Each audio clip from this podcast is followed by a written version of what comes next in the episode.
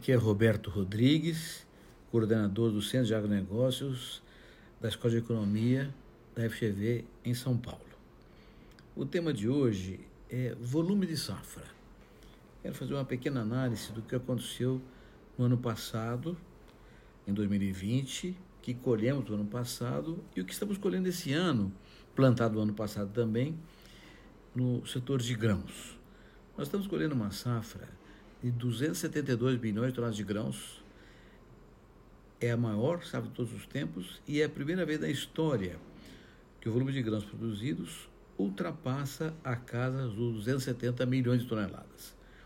É um número muito importante que nos orgulha muito no Brasil, porque ele é basicamente resultante de tecnologia gerada nos nossos órgãos de pesquisa, públicos e privados, e também incorporados pelos produtores brasileiros em todas as áreas do país. Todo mundo sabe hoje, em qualquer atividade agrícola, em qualquer tamanho de produtor, pequeno, médio ou grande, de qualquer atividade, e sem tecnologia não há competitividade, não há produtividade capaz que nos, que, que nos faça competir com produtores de outros países do mundo. Então, esse, esse volume de grãos se deve fundamentalmente à tecnologia gerada e aplicada no Brasil inteirinho. Mas não é só de grãos que nós tivemos um recorde importante a ser festejado. No ano passado, nós também colhemos 642 milhões de toneladas de cana-de-açúcar. Colhemos 36 milhões de toneladas de leite, 28 milhões de toneladas de carne. Nós colhemos também 40 milhões de toneladas de frutas e mais de 15 bilhões de toneladas de verduras e legumes. Colhemos 3,7 milhões de toneladas de café, 1,3 milhão de toneladas de pescado e colhemos mais de 53 bilhões de ovos, além de colhermos 4,7 milhões de toneladas de algodão e ainda 21 milhões de toneladas de papel e celulose. Portanto, são números impressionantes que nos orgulham e cuja soma na área de alimentos ultrapassa um bilhão de toneladas. Não é um número trivial, não é um número simples. Sem falar ainda que produzimos 36 bilhões de litros de etanol e 6,4 bilhões de litros de biodiesel. Em 2020, nós exportamos 100,8 bilhões de dólares para mais de 170 países e continuamos aumentando as exportações porque a demanda internacional, sobretudo em função da pandemia, cresceu bastante nos últimos meses. Mesmo nos primeiros quatro meses de 2021, as exportações superaram o mesmo período em 2020. São números impressionantes, são números impressionantes que justificam um orgulho para todos nós no Brasil, e quando digo todos nós, não é, produtor, não é todos nós produtores rurais, não. Todos nós brasileiros, por uma razão muito simples.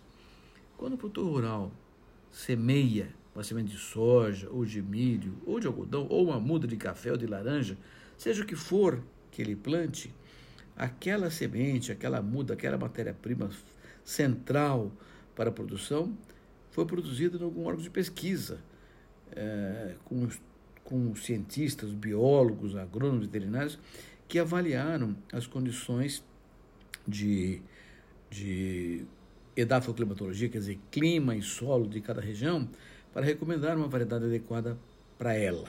Né? E quem faz isso são técnicos, cientistas formados em universidades urbanas. Então, se não fosse uma universidade, urbana, não haveria ciência, pesquisa ser aplicada pelos produtores rurais brasileiros bem como a produção de fertilizantes ou de defensivos agrícolas também vem de fábricas urbanas, assim como os tratores, equipamentos, plantadeiras, colhedeiras, caminhões que transportam a matéria-prima para a produção ou o produto finalizado. Tudo isso é feito em fábricas urbanas, por cidadãos urbanos, que, portanto, contribuem com a agricultura de maneira eficiente. Além disso, os bancos que oferecem o crédito rural ou a seguradora oferecem o seguro são também urbanos, bem como as empresas empreiteiras que constroem estradas, rodovias, ferrovias e portos eh, que permitem o escoamento das produções.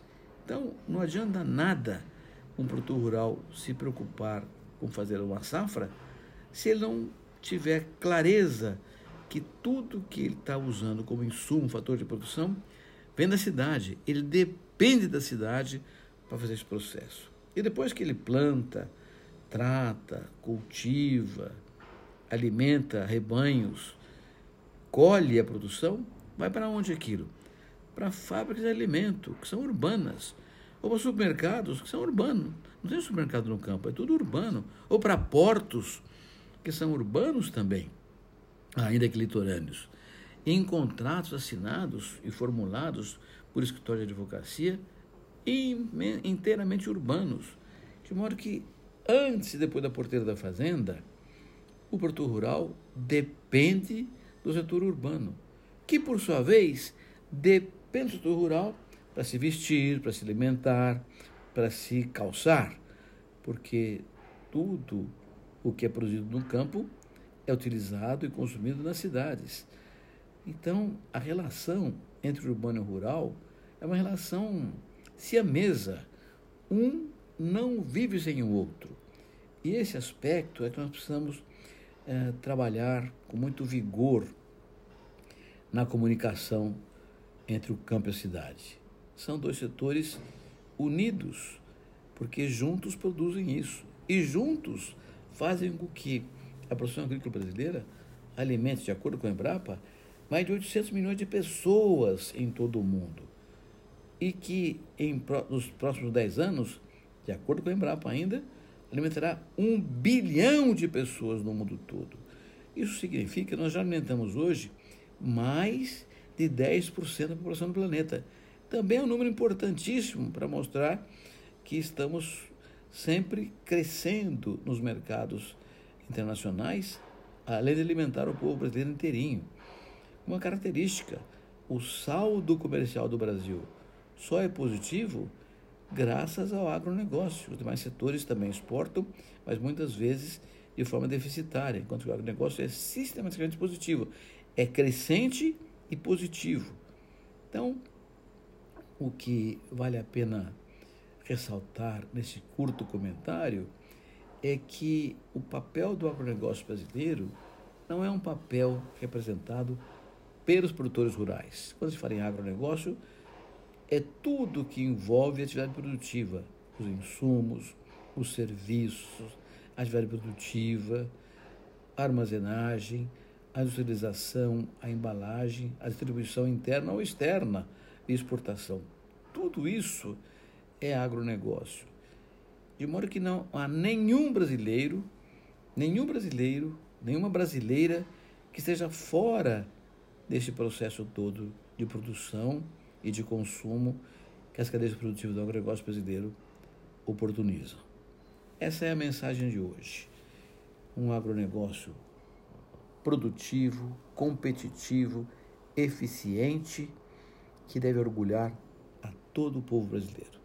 Seremos muito em breve campeões mundiais da segurança alimentar e, portanto, campeões mundiais da paz, porque não há paz onde houver fome. Era isso. Muito obrigado pela atenção.